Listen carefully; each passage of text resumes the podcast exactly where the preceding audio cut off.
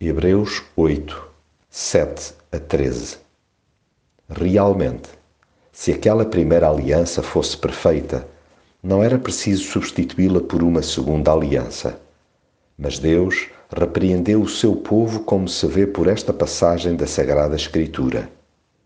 Esta aliança não será como a que eu fiz com os vossos antepassados, no dia em que os tomei pela mão e os conduzi para fora do Egito.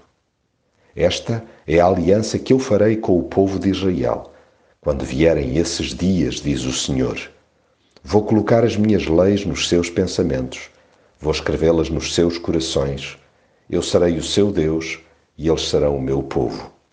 Nenhum precisará de ensinar os seus companheiros, nem sequer será preciso dizerem uns aos outros: Conhece a Deus, porque todos me conhecerão, desde o mais pequeno ao maior perdoarei as suas faltas com misericórdia e não me lembrarei dos seus pecados. Ora, ao falar de uma nova aliança, Deus tornou caduca a primeira, e o que caducou e ficou velho desaparecerá depressa. Deus propõe-nos em Jesus uma amizade eterna, um acordo assente no amor.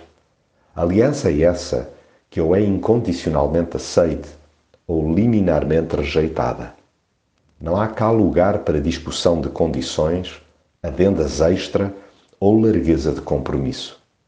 Tendo Deus tomado a iniciativa de restabelecer o diálogo que nós próprios lamentavelmente interrompemos, cabe-nos o privilégio de lhe responder afirmativamente.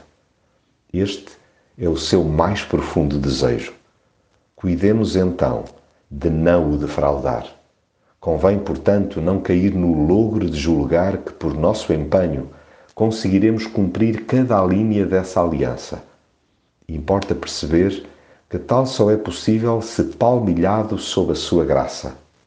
Mas, ao invés de procurar viver em obediência por medo ou obrigação, há que fazê-lo por devoção.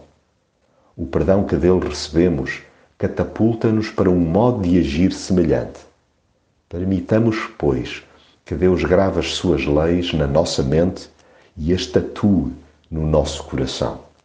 Aí não será preciso andarmos numa sangria desatada a apregoar desalmadamente que é urgente conhecer Deus, porque todos o conhecerão, desde o mais pequeno ao maior.